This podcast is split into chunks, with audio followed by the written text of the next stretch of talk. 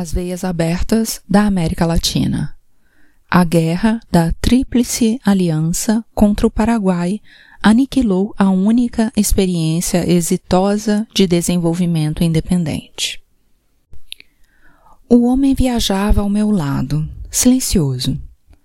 Seu perfil, nariz afinalado, altos pômulos, recortava-se contra a luz forte do meio-dia. Íamos para Assunção, partindo da fronteira sul, num ônibus para vinte pessoas que, não sei como, transportava cinquenta. Depois de algumas horas, uma parada. Sentamo-nos num pátio aberto, à sombra de uma árvore de folhas carnosas. Aos nossos olhos abria-se o brilho ofuscante da vasta, despovoada, intacta terra vermelha. De horizonte a horizonte, nada perturba a transparência do ar do Paraguai. Fumamos. Meu companheiro, camponês de fala guarani, desabafou algumas palavras tristes em castelhano. Os paraguaios somos pobres e poucos, disse-me. Explicou que havia descido até Encarnação à procura de trabalho, mas nada encontrara tinha conseguido apenas juntar uns pesos para a passagem de volta. Muitos anos antes, quando moço, tinha tentado a sorte em Buenos Aires e no sul do Brasil. Agora vinha a colheita do algodão e muitos braceiros paraguaios pegavam a estrada, como em todos os anos, rumo às terras argentinas. Mas eu já tenho 63 anos meu coração já não suporta essas andanças enroladas. Somam meio milhão os paraguaios que abandonaram definitivamente a pátria nos últimos vinte anos. A miséria induz ao êxodo aos habitantes do país que, até quase um século atrás, era o mais avançado da América do Sul. O Paraguai tem agora uma população que apenas duplica a que tinha então e como a Bolívia é um dos países sul-americanos mais pobres e atrasados. Os paraguaios padecem a herança de uma guerra de extermínio que se integrou à história da América Latina como o seu capítulo mais infame. Chamou-se Guerra da Tríplice Aliança. Brasil, Argentina e Uruguai encarregaram-se do genocídio não deixaram pedra sobre pedra, e tampouco habitantes varões entre os escombros. Embora a Inglaterra não tenha participado diretamente da horrorosa façanha, foram seus mercadores, seus banqueiros e seus industriais que resultaram beneficiados com o crime do Paraguai. A invasão foi financiada, do princípio ao fim, pelo Banco de Londres, pela casa Baring Brothers e pela banca Rothschild, através de empréstimos a juros leoninos que hipotecaram o destino dos países vencedores. Até a sua destruição, o Paraguai se destacava como uma exceção na América Latina, a única nação que o capital estrangeiro não havia deformado. O longo governo de mão de ferro do ditador Gaspar Rodrigues de França, de 1814 a 1840, havia incubado, na matriz do isolamento, um desenvolvimento econômico autônomo e sustentado. O Estado onipotente, paternalista, ocupava o lugar de uma burguesia nacional que não existia, na tarefa de organizar a nação e orientar seus recursos e seu destino. França apoiara-se nas massas campesinas para esmagar a oligarquia paraguaia e conquistara a paz interior, estendendo um estrito cordão sanitário nas fronteiras com os demais países do vice-reinado do Rio da Prata. As expropriações, os desterros, as prisões, as perseguições e as multas não tinham servido de instrumento para a consolidação do domínio interno dos latifundiários e comerciantes. mas, ao contrário, tinham sido usados para sua destruição. Não existiam nem nasceriam mais tarde as liberdades políticas e o direito de oposição. Mas, naquela etapa histórica, só os faldosos dos privilégios perdidos estranhariam a falta de democracia. Não havia grandes fortunas privadas quando França morreu. E o Paraguai era o único país da América Latina que não tinha mendigos, famélicos ou ladrões. Os viajantes da época encontravam ali um oásis de tranquilidade em meio às demais comarcas convulsionadas por contínuas guerras. O agente norte-americano Hopkins informava em 1845 ao seu governo que no Paraguai não há criança que não saiba ler e escrever. Era também o único país que não vivia com o olhar cravado no outro lado do mar. O comércio exterior não se constituía no eixo da vida nacional. A doutrina liberal, expressão ideológica da articulação mundial dos mercados, carecia de respostas para os desafios que o Paraguai, obrigado a crescer para dentro por causa de seu isolamento mediterrâneo, estava equacionando desde o princípio do século. O extermínio da oligarquia tornou possível a concentração das bases econômicas fundamentais nas mãos do Estado, para levar adiante essa política autárquica de desenvolvimento dentro das fronteiras. Os posteriores governos de Carlos Antônio Lopes e seu filho Francisco Solano Lopes continuaram e revigoraram a tarefa. A economia estava em pleno crescimento. Quando os invasores apareceram no horizonte, em 1865, o Paraguai contava com uma linha de telégrafos, uma ferrovia e uma boa quantidade de fábricas de materiais de construção, tecidos, lenços, ponchos, papel, tinta, louça e pólvora.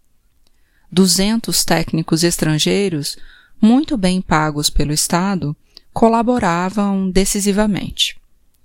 Desde 1850, a fundição de Ibicuí fabricava canhões, morteiros e balas de todos os calibres. No arsenal de Assunção eram fabricados canhões de bronze, obuses e balas. A siderurgia nacional, como todas as demais atividades econômicas essenciais, estava nas mãos do Estado. O país dispunha de uma frota mercante nacional e tinham sido construídos no estaleiro de Assunção muitos dos navios que ostentavam a bandeira paraguaia ao longo do rio Paraná ou cruzavam o Atlântico e o Mediterrâneo o Estado virtualmente monopolizava o comércio exterior. A erva mate e o tabaco abasteciam o consumo no sul do continente. As madeiras valiosas eram exportadas para a Europa. A balança comercial mostrava um expressivo superávit. O Paraguai tinha uma moeda forte e estável e possuía suficiente riqueza para efetivar enormes investimentos públicos sem recorrer ao capital estrangeiro. O país não devia nem um centavo ao exterior e estava em condições de manter o melhor exército da América do Sul, contratar técnicos ingleses que se colocavam a serviço do país em vez de pôr o país a seu serviço e enviar à Europa muitos jovens universitários paraguaios para que se aperfeiçoassem em seus estudos. O excedente econômico gerado pela produção agrícola não era esbanjado no luxo estéril de uma oligarquia inexistente, nem ia parar nos bolsos de atravessadores, nem nas mãos rapinantes dos usurários nem na rúbrica lucros que o Império Britânico nutria com os serviços de fretes e seguros. A esponja imperialista não absorvia a riqueza que o país produzia. 98% do território paraguaio era de propriedade pública. o Estado cedia aos camponeses a exploração das parcelas em troca da obrigação de povoá-las e cultivá-las de forma permanente, e sem o direito de vendê-las. Além disso, havia 64 estâncias de la pátria, fazendas que o Estado administrava diretamente. As obras de irrigação, represas e canais e as novas pontes e estradas contribuíam em importante grau para a elevação da produtividade agrícola. Foi resgatada a tradição indígena das colheitas anuais, que fora descartada pelos conquistadores. O alento vivo das tradições jesuítas, sem dúvida, facilitava todo esse processo criador. O Estado paraguaio praticava um zeloso protecionismo na indústria nacional e no mercado interno, especialmente reforçado em 1864. Os rios interiores não estavam abertos aos navios britânicos que bombardeavam o resto da América Latina com manufaturas de Manchester e Liverpool. O comércio inglês não dissimulava sua inquietude não só porque lhe afigurava invulnerável aquele último foco de resistência nacional no coração do continente, mas também, e sobretudo, pela força do exemplo que a experiência paraguaia irradiava perigosamente para a vizinhança. O país mais progressista da América Latina construía seu futuro sem investimentos estrangeiros, sem empréstimos na banca inglesa e sem as bênçãos do livre comércio. Mas à medida que o Paraguai ia avançando nesse processo, tornava-se mais aguda sua necessidade de romper a reclusão. O desenvolvimento industrial requeria contatos mais intensos e diretos com o mercado internacional e as fontes da técnica avançada. O Paraguai estava objetivamente bloqueado entre a Argentina e o Brasil, e os dois países podiam negar o oxigênio aos seus pulmões, fechando-lhe, como fizeram Rivadavia e Rosas, as bocas dos rios, ou fixando impostos arbitrários para o trânsito de suas mercadorias. De outra parte, para seus vizinhos era imprescindível, em nome da consolidação do Estado oligárquico, acabar com o escândalo daquele país que se bastava a si mesmo e não queria ajoelhar-se diante dos mercadores britânicos. O ministro inglês em Buenos Aires, Edward Thornton, participou ativamente dos preparativos da guerra.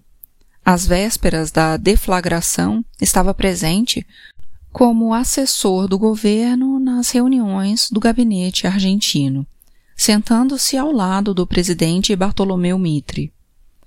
Diante de seu atento olhar, foi maquinada a trama de provocações e de enganos que culminou com um acordo argentino-brasileiro e selou a sorte do Paraguai.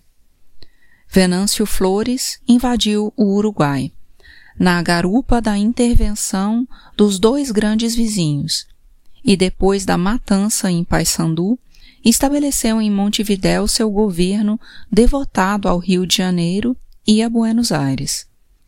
A Tríplice Aliança estava em funcionamento. O presidente paraguaio havia ameaçado com a guerra se o Uruguai fosse tomado de assalto. Ele sabia que assim se fechava a tenaz de ferro na garganta de seu país, encurralado pela geografia e pelos inimigos. O historiador liberal Efraim Cardoso, no entanto, não vê nenhum inconveniente em sustentar que Lopes confrontou o Brasil simplesmente porque estava ofendido. O imperador lhe negara a mão de uma de suas filhas. A guerra nascia não era a obra do Cupido, mas de Mercúrio. A imprensa de Buenos Aires chamava o presidente paraguaio Lopes de Átila da América. E clamavam os editoriais: é preciso matá-lo como a um réptil. Em setembro de 1864, Thompson enviou a Londres um extenso informe confidencial, datado de Assunção. Descrevia o Paraguai como Dante, o inferno. Mas punha em evidência o que realmente interessava. Os impostos de importação de quase todos os artigos são de 20 a 25% ad valorem, mas, como este valor é calculado sobre o preço corrente dos artigos, o imposto que se paga chega frequentemente à cifra de 40 e 50% do preço da fatura. Os impostos de exportação são de 10 a 20% do valor. Em abril de 1865, o Standard, diário inglês de Buenos Aires, já celebrava a declaração de guerra na Argentina contra o Paraguai, cujo presidente infringiu todos os usos das nações civilizadas e anunciava que a espada do presidente argentino Mitre levará em sua trajetória, além do peso de suas glórias passadas, o impulso irresistível da opinião pública por uma causa justa. O tratado com o Brasil e o Uruguai foi assinado em 10 de maio de 1865. Seus termos draconianos foram publicados um ano depois no diário britânico The Times, que o obteve dos banqueiros credores da Argentina e do Brasil. Os futuros vencedores repartiam antecipadamente os despojos do vencido. A Argentina assegurava para si o território de Misiones e o imenso Chaco. O Brasil devorava uma imensa área a oeste de suas fronteiras. O Uruguai, governado por um títere das duas potências, não ficava com nada. Mitre anunciou que tomaria a Assunção em três meses. A guerra, contudo, durou cinco anos foi uma carnificina, executada ao longo dos fortins que defendiam, de tanto em tanto, o rio Paraguai. O oprobioso tirano Francisco Solano Lopes encarnou heroicamente a vontade nacional de sobreviver. O povo paraguaio, que no último meio século não conhecera guerra alguma, imolou-se ao seu lado homens, mulheres, crianças e velhos, todos se bateram como leões. Os prisioneiros feridos arrancavam as ataduras para que não os obrigassem a lutar contra seus irmãos. Em 1870, Lopes, à frente de um exército de espectros velhos e meninos que punham barba postiça para impressionar de longe, internou-se na selva por traição real ou imaginária, fuzilou seu irmão e um bispo que com ele marchavam naquela caravana sem destino. Quando, finalmente, o presidente paraguaio foi assassinado a bala e lançado na densa mata do Cerro Corá, ainda conseguiu dizer: Morro com minha pátria. E era verdade. As tropas invasoras assaltaram os escombros de Assunção com a faca entre os dentes. Vinham para redimir o povo paraguaio e o exterminaram. No começo da guerra, o Paraguai tinha uma população um pouco menor do que a da Argentina. Tão só 250 mil paraguaios, menos do que a sexta parte, sobreviveriam em 1870 era o triunfo da civilização. Os vencedores, arruinados pelo alto custo do crime, estavam nas mãos dos banqueiros ingleses que tinham financiado a aventura. O império escravista de Pedro II, cujas tropas se nutriam de escravos e de presos, ainda ganhou territórios, mais de 60 mil quilômetros quadrados, e mão de obra pois muitos prisioneiros paraguaios foram levados para trabalhar nos cafezais paulistas com a marca de ferro da escravidão. A Argentina, do presidente Mitre, que havia esmagado seus próprios caudilhos federais, ficou com 94 mil quilômetros quadrados de terra paraguaia e outros frutos do butim, segundo o próprio Mitre havia anunciado quando escreveu. Os prisioneiros e demais artigos de guerra nós dividiremos da forma combinada. O Uruguai, onde os herdeiros de Artigas já estavam mortos ou derrotados e a oligarquia mandava, participou da guerra como sócio minoritário e sem recompensas. Alguns dos soldados uruguaios enviados à campanha do Paraguai tinham embarcado nos navios com as mãos amarradas. Os três países experimentaram uma bancarrota financeira que agravou a dependência da Inglaterra. A matança do Paraguai os marcou para sempre. O Brasil havia cumprido a missão que o Império Britânico lhe atribuíra desde os tempos em que os ingleses transladaram o trono português para o Rio de Janeiro.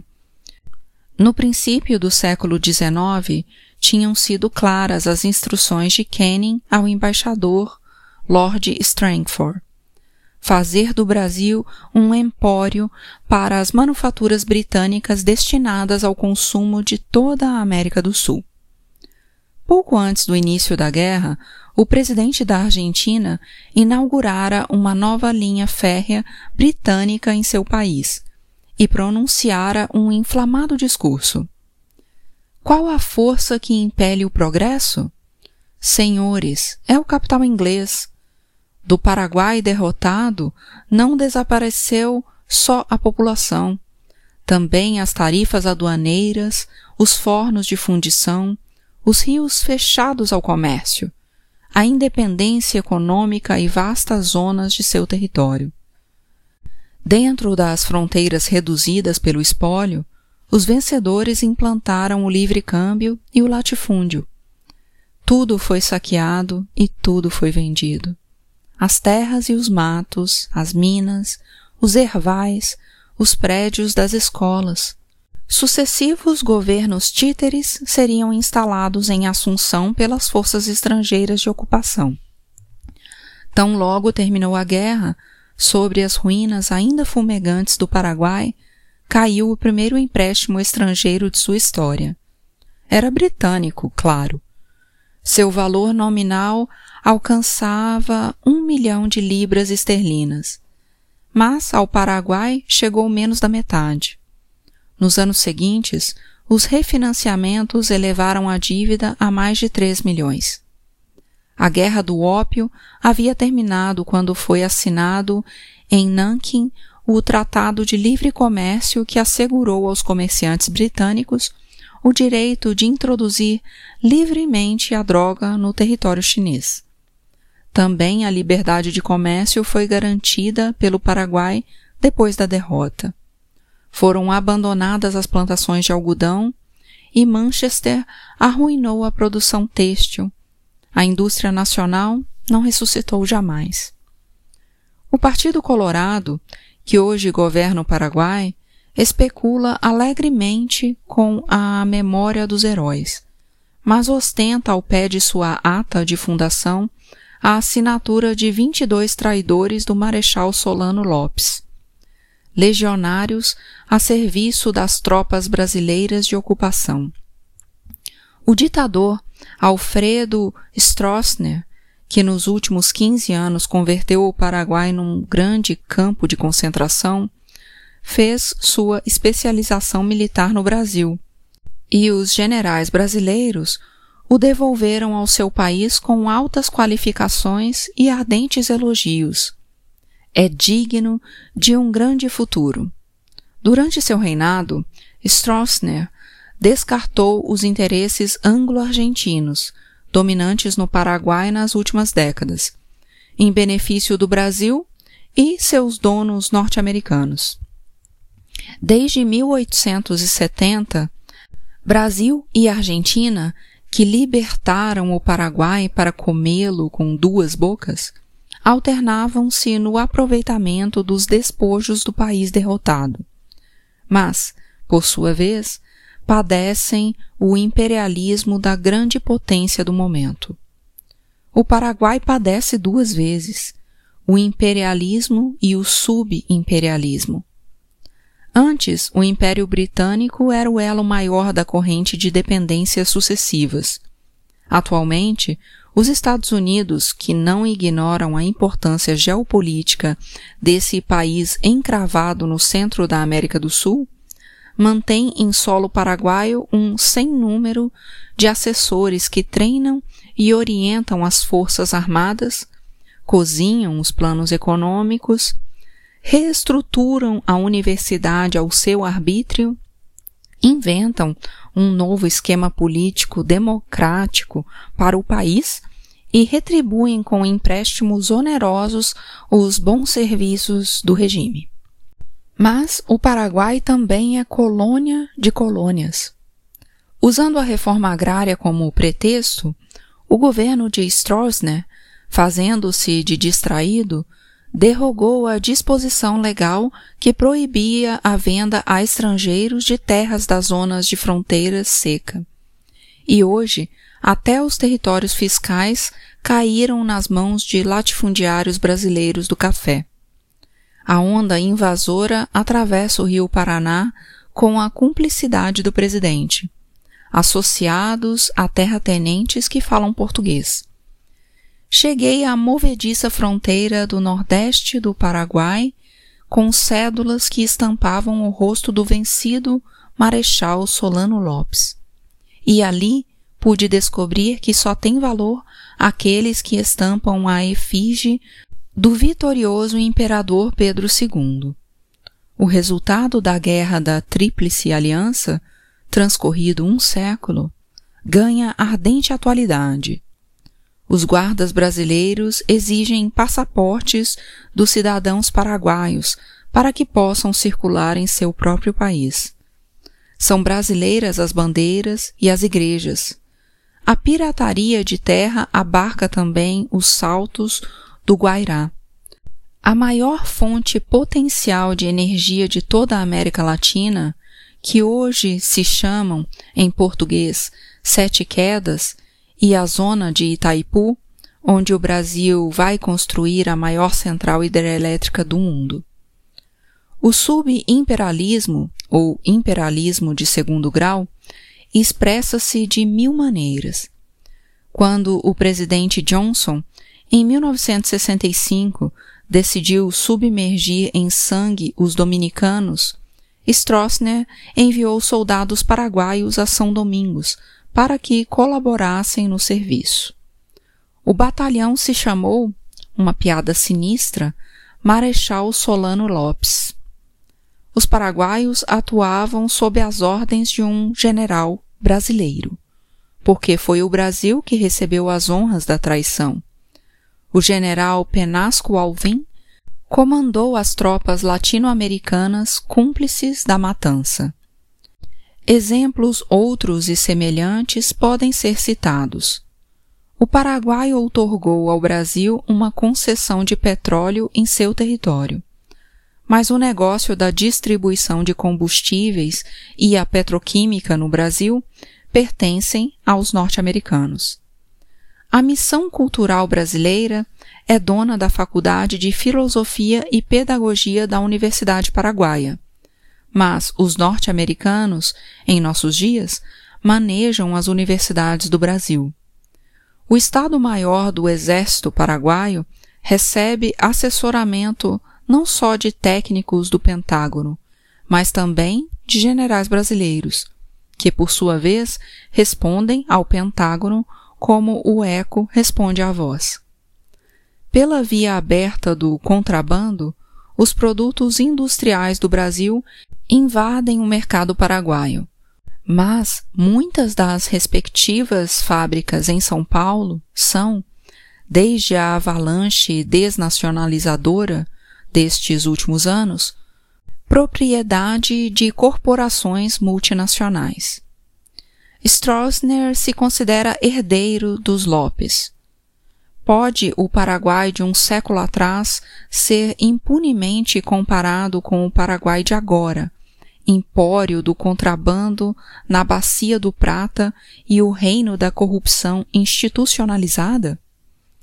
Num ato político em que o partido do governo, entre manifestações de júbilo e aplausos, identificava o Paraguai de outrora com o de hoje, um jovenzinho, com a bandeja apoiada no peito. Vendia cigarros contrabandeados. A fervorosa assistência fumava nervosamente Kent, Marlboro, Camel e Benson Eds. Em Assunção, a escassa classe média bebe whisky Ballantines, em vez de aguardente paraguaia. Vêem-se nas ruas os últimos modelos dos mais luxuosos automóveis fabricados nos Estados Unidos ou Europa, trazidos ao país de contrabando ou através do pagamento prévio de minguados impostos, ao mesmo tempo em que circulam carretas de bois carregando lentamente os frutos para o mercado. A terra é trabalhada com arados de madeira e os táxis são Impalas 1970. Stroessner diz que o contrabando é o preço da paz. Os generais enchem os bolsos e não conspiram. A indústria, no entanto, agoniza antes de crescer o Estado sequer cumpre o decreto que manda preferir os produtos das fábricas nacionais nas aquisições públicas. Os únicos triunfos que, com orgulho, o Estado exibe nessa matéria são as fábricas da Coca-Cola, Crush e Pepsi-Cola, instaladas em fins de 1966 como contribuição norte-americana para o progresso do povo paraguaio o Estado manifesta que só vai interferir diretamente na criação de empresas quando o setor privado não demonstrar interesse. E o Banco Central comunica ao Fundo Monetário Internacional que decidiu implantar um regime de mercado livre de câmbios e abolir as restrições ao comércio e às transações em divisas. Um folheto editado pelo Ministério de Indústria e Comércio informa aos investidores que o país outorga concessões especiais para o capital estrangeiro. Isentam-se as empresas estrangeiras do pagamento de impostos e de tarifas aduaneiras para criar um clima propício aos investimentos. Um ano depois de instalar-se em Assunção, o National City Bank de Nova York recupera integralmente o capital investido. A banca estrangeira, dona da poupança interna, proporciona ao Paraguai créditos externos que acentuam sua deformação econômica e hipotecam ainda mais sua soberania. No campo, 1,5% dos proprietários dispõe de 90% das terras exploradas e se cultiva uma área equivalente a menos de 2% da superfície total do país. O plano oficial de colonização no Triângulo de Caaguazu oferece aos camponeses famintos mais tumbas do que prosperidade. A Tríplice Aliança continua sendo um grande êxito. Os fornos da fundição de Ibicuí, onde foram forjados os canhões que defenderam a pátria invadida, estão num lugar que agora se chama Mina Cué, que em Guarani significa foi mina. Ali, entre pântanos e mosquitos, junto à caliça de um muro destruído, jaz ainda a base da chaminé que, há um século, os invasores explodiram com dinamite, e também os pedaços de ferro retorcidos das instalações desfeitas. Vivem na zona uns poucos camponeses em farrapos, que nem sequer sabe qual foi a guerra que destruiu tudo aquilo. Contudo, dizem eles que em certas noites ali se escutam ruídos de máquinas e batidas de martelos, estampidos de canhões e alaridos de soldados.